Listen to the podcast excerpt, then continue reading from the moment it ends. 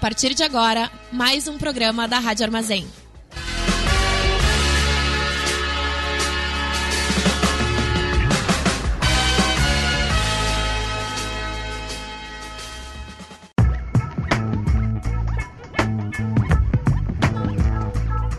Começa agora o programa do Boca Jornalismo na Rádio Armazém.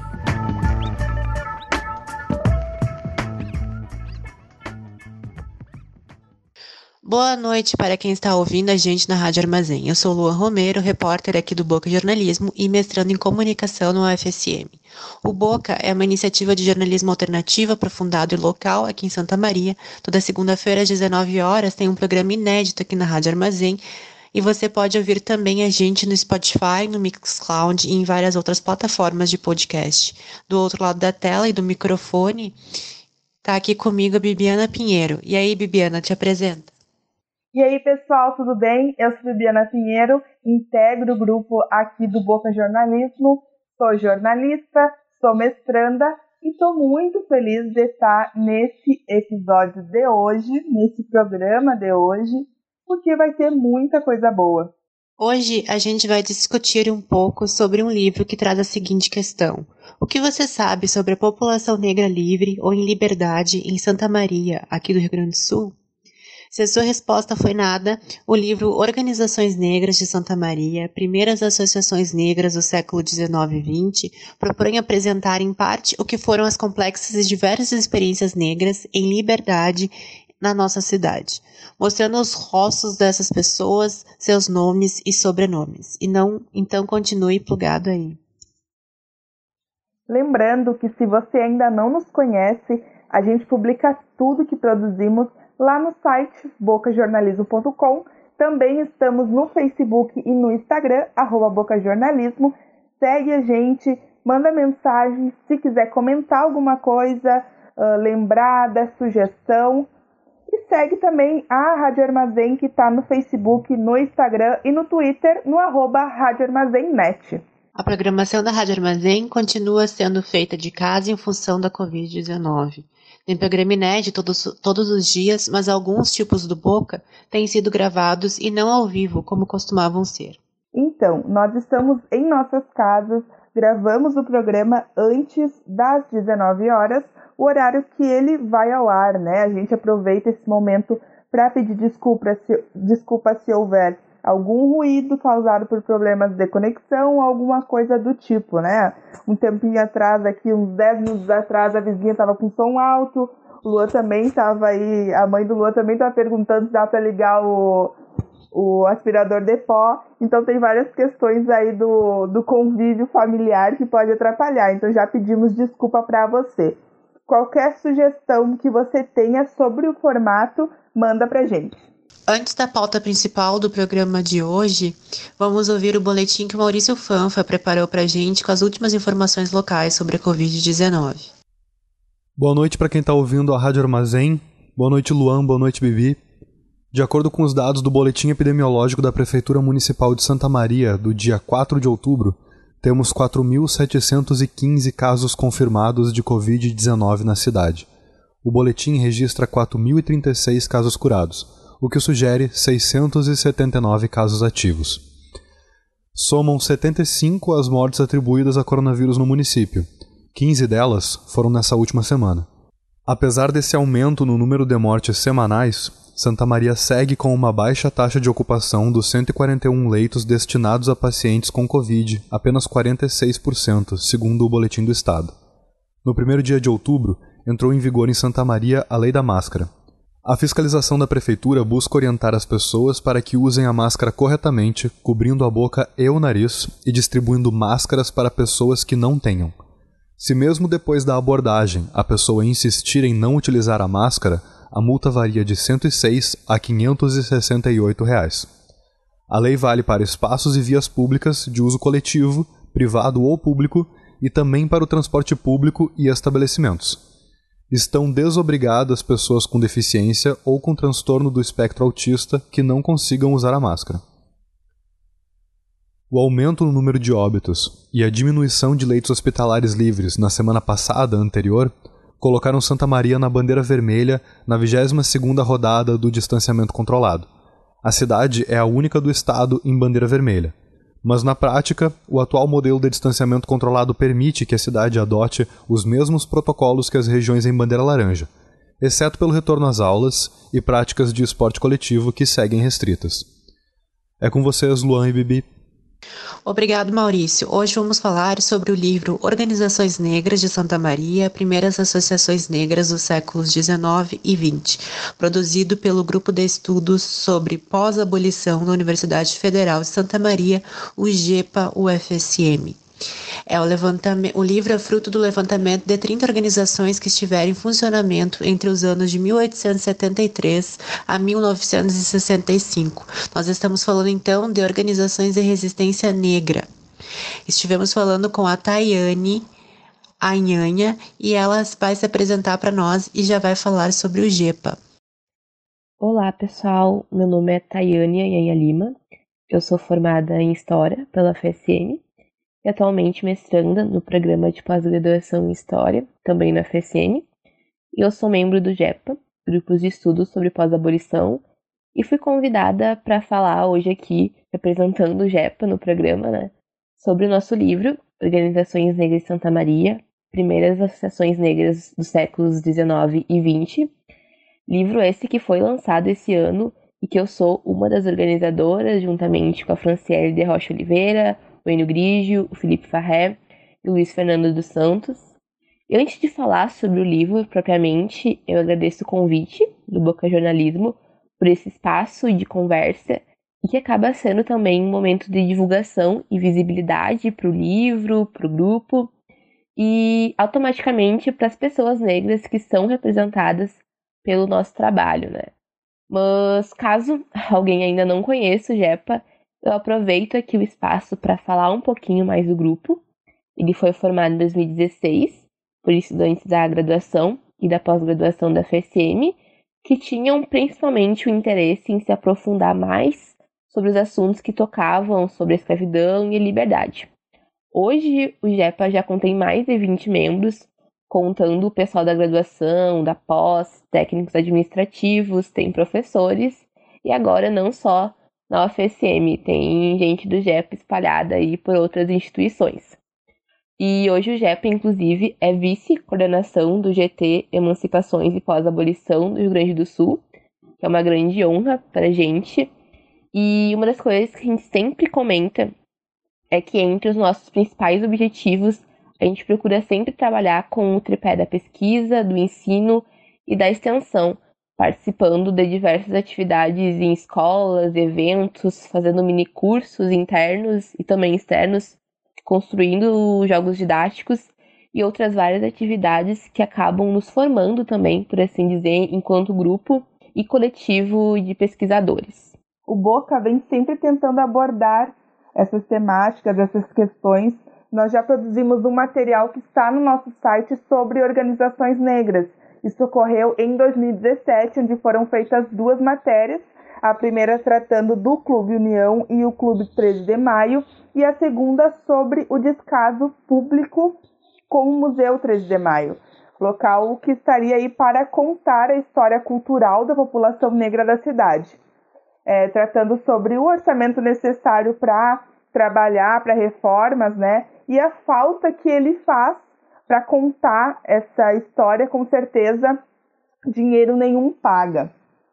É, e por entender que a memória é fundamental para entender o social no agora, nós estamos desde o programa passado conversando sobre isso, sobre o Arquivo Municipal de Santa Maria e este resgate né, da história da cidade.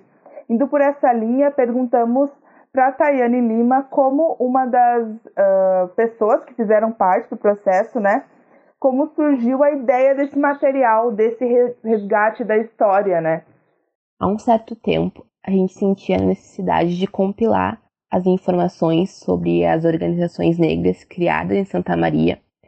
Muitos de nós do grupo, em pesquisas próprias e também paralelas, desenvolvemos estudos sobre essas associações na cidade e no Rio Grande do Sul e nesses estudos era possível observar como Santa Maria foi um palco muito importante de diversas organizações lideradas e construídas por ex-escravizados, libertos, nascidos do ventre livre, pessoas negras nascidas livres e também suas famílias. Então, apesar de ter algumas pesquisas sobre algumas dessas organizações, a maioria delas ainda estava muito ocultada e invisibilizada. Isso era uma das nossas principais inquietações. E nós trabalhamos com uma perspectiva de reparação histórica que perpassa pelo reconhecimento dessas histórias, dessas trajetórias e dos protagonismos das comunidades negras. A gente acredita que materiais como esse, esse livro, que é fruto né, de pesquisas históricas bem rigorosas, com arquivos, junto com as comunidades, também caminham junto a um projeto maior de educação e ensino que são antirracistas, em consonância com o cumprimento de leis como a Lei 10.639, de 2003, que torna obrigatório o ensino de história e cultura afro-brasileira. Então, é importante reconhecer uma história dessas agências negras para além da escravização, para além do que os livros didáticos reforçam em muitos textos e imagens, que infelizmente ainda são bastante centrados na violência da escravidão, na ideia do sujeito escravo coisa. Então, se faz fundamental pensar as histórias negras a partir também da liberdade, e principalmente da liberdade, né? Pensar que a história da escravidão no Brasil foi também uma história da luta pelo fim da escravidão, da luta por direitos e cidadania promovida por negros e negras no país. E em Santa Maria, essas pessoas foram escravizadas por muitas famílias da elite local que até hoje são visibilizadas em monumentos, recebem nomes de ruas, de prédios, enfim, possuem diversas homenagens e títulos enquanto que as comunidades negras que construíam, que constituíram diversos projetos brilhantes por direitos, ergueram prédios, trabalharam nas mais diversas frentes da cidade, são ainda invisibilizadas e muitas vezes têm seus nomes apagados da história oficial local, dos monumentos, das ruas e também do ensino, inclusive. Então, promover esses estudos é mostrar é contribuir por uma outra história de Santa Maria construída e construída também para as pessoas negras e suas famílias. E nós aqui do Boca nos interessamos muito pelo processo, né? Como que as pessoas chegam nas, nas suas questões e nas suas, uh, nos seus achados. Então a gente perguntou como que foi mapear e compilar essas informações. O processo de elaboração do conteúdo do livro se deu basicamente no primeiro semestre desse ano. Primeiramente, a gente só estava pensando em formar um banco de dados com essas organizações, pincelando algumas informações importantes e deixar até como algo mais interno mesmo, só para a gente ter uma ideia de quantas é, eram essas organizações e quais eram elas. Mas ao longo desse tempo, a gente percebeu que o trabalho tinha um potencial muito maior, que ele poderia virar um livro, e aí a gente pensou, por que não? E aí fomos correndo atrás de incrementar mais informações, de ver a parte burocrática, que é conseguir SBN, ficha catalográfica, enfim, de como conseguir publicar ele, né? E até que em maio o nosso material já estava pronto, e esse mês de maio é muito importante e significativo para pensar a importância de se debater o processo de abolição da escravidão no Brasil e as diversas lutas negras por liberdade, direito e cidadania que são questões colocadas pelo campo de estudo do pós-abolição, que o GEPA se insere. Então, o livro foi muito um trabalho coletivo, porque o GEPA é um grupo que trabalha assim, a gente troca material, troca texto, livro, dúvidas, e enfim, o objetivo era realmente produzir um material que fosse muito objetivo, que fosse gratuito e digital, com mapeamento dessas organizações negras santamarienses e, para quem não conhece, quem não teve contato com esse livro digital, a gente conseguiu levantar um número muito significativo de 30 organizações negras em Santa Maria que estiveram em funcionamento entre 1873 e 1965. E essas organizações são as mais diversas possíveis. Vão desde a Irmandade Religiosa, clubes sociais de carnaval, clubes de futebol, até a imprensa negra. E então essa coleta, o compilado, por assim dizer, se deu no contato com antigos e jovens pesquisadores que estudam essas, essas organizações por muito tempo.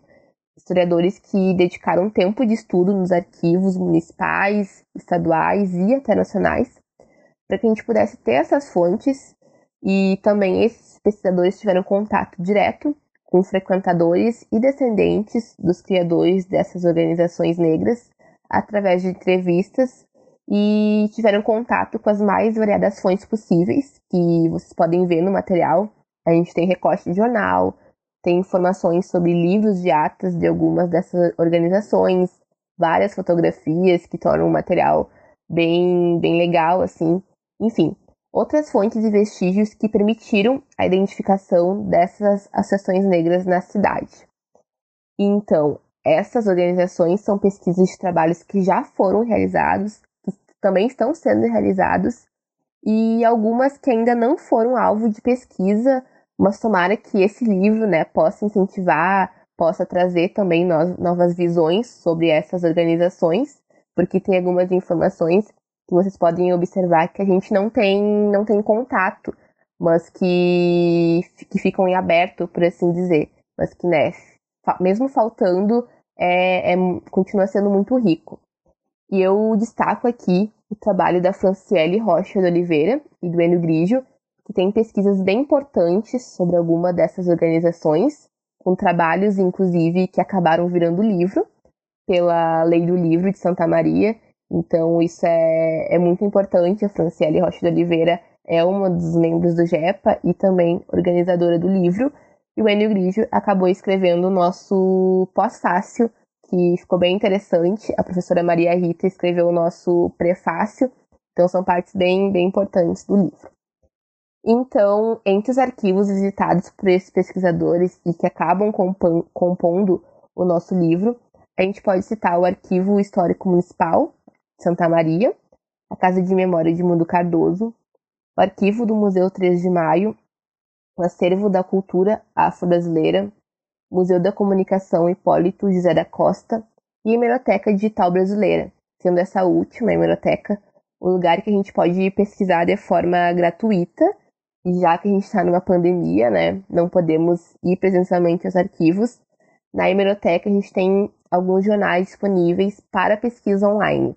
Então, isso é bem importante para que as pesquisas continuem acontecendo mesmo nesses tempos. Bom, mostra claramente um material com riqueza de caminhos futuros possíveis, né? Então, torcendo para que se forme mais trabalhos assim.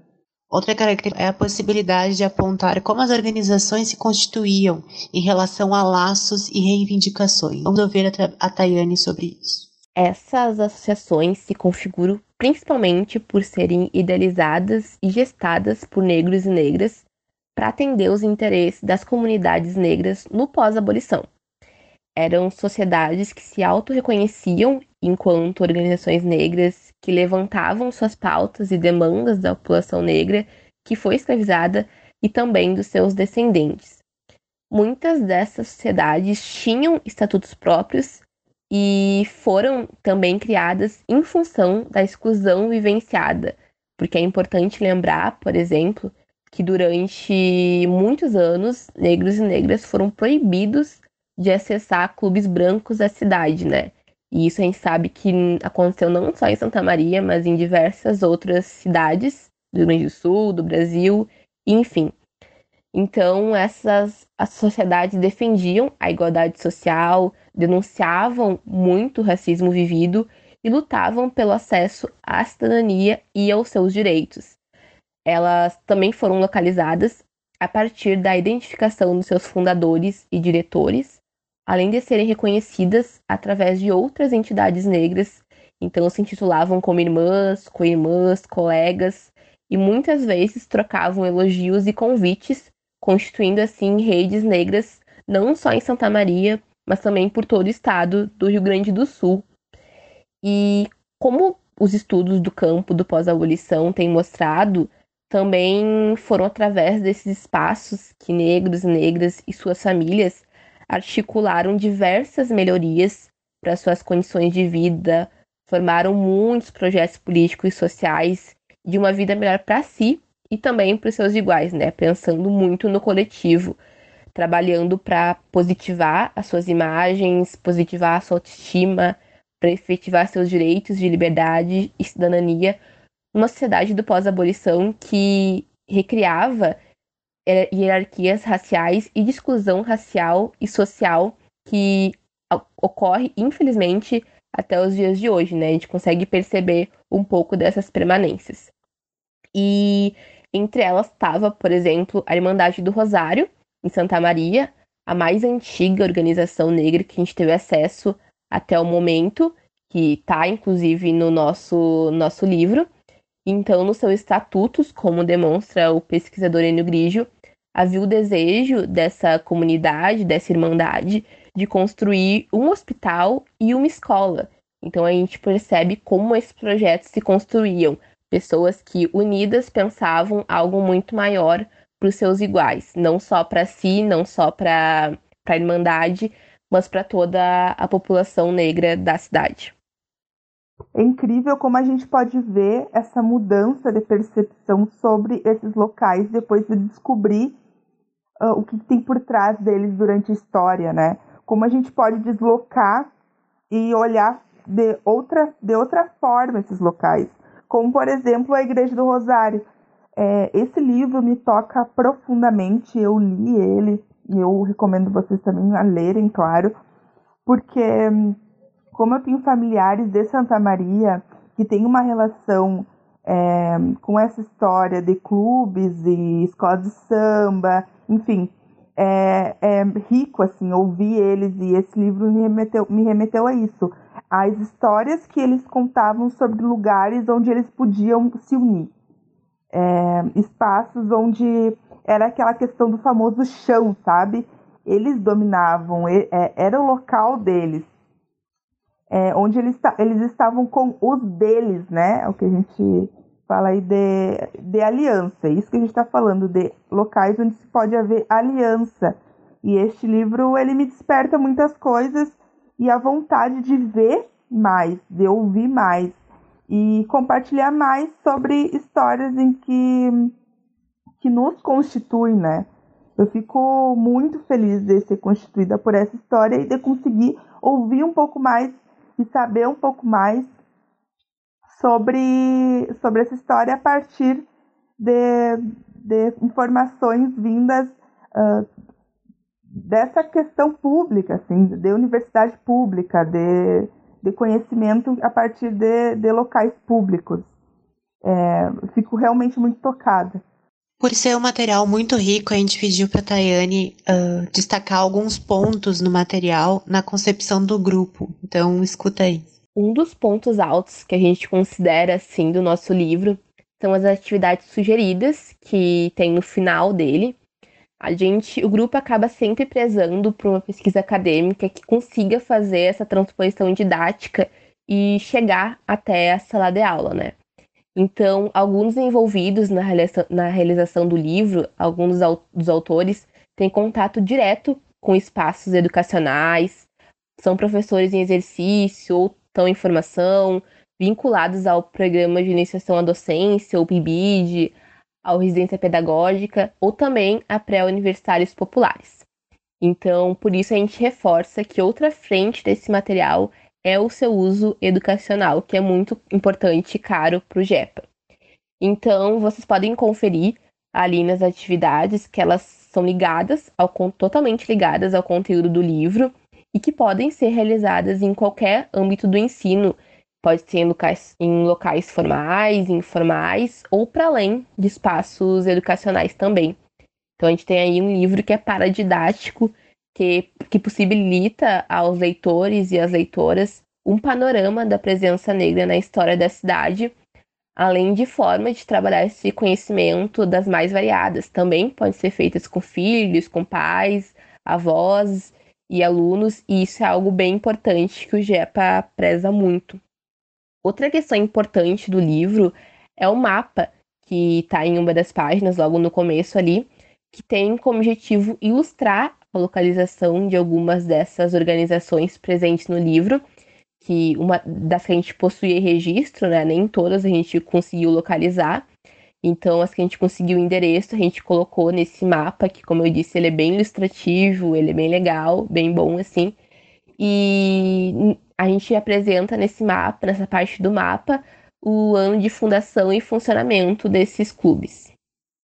Realmente, essa característica didática dele foi muito salientada e ficou muito clara na minha leitura. Espero que na sua também, ouvinte. Eu sei que você vai lá correndo no grupo do JEPA, baixar o, e-book ou nas nossas redes sociais procurar o link que a gente botou lá também. Eu sei que você vai lá, ouvinte. Eu sei. Bom, a gente vai terminando aqui a nossa entrevista com essa última fala da Tayane. Quero agradecer mais uma vez o convite para a participação do programa. Como eu disse antes, é sempre ótimo compartilhar nosso trabalho e também convidar para quem quiser conhecer mais o JEPA. A gente está nas redes sociais, no Facebook, no Twitter e no Instagram. E é nesses lugares que a gente acaba compartilhando nossas principais atividades, nossos eventos, e estamos sempre abertos a críticas e sugestões aos nossos trabalhos. E eu queria lembrar que esse livro ele foi lançado de forma individual pelo grupo em um lançamento que aconteceu em junho desse ano. A gente fez uma live no Instagram, tá salvo lá para quem quiser ver. E na última sexta-feira a gente relançou esse livro em parceria com a Pró-Reitoria de Extensão da FSM, na Feira do Livro de Santa Maria. E também está salvo nas nossas redes sociais, lá no Facebook, para quem quiser conferir e saber um pouquinho mais de detalhes sobre esse livro. A gente tem convidadas nessa, nessas lives. Na primeira live no Instagram, a gente tem o professor Farinati e a professora Marta Nunes comentando sobre o livro. E na, nessa última live, em parceria com a Pró-Reitoria de Extensão, a gente tem a professora Cheryl e a professora Ana Flávia, que também fazem comentários muito importantes que agregam bastante valor ao nosso livro. É isso, muito obrigada. Com certeza, a gente gostaria de trocar essa ideia pessoalmente. O Boca agradece a Tayane Anha pela disponibilidade e a gente também agradece ao Gipa. E vamos nos encaminhando para o nosso quadro de encerramento Boca a Boca.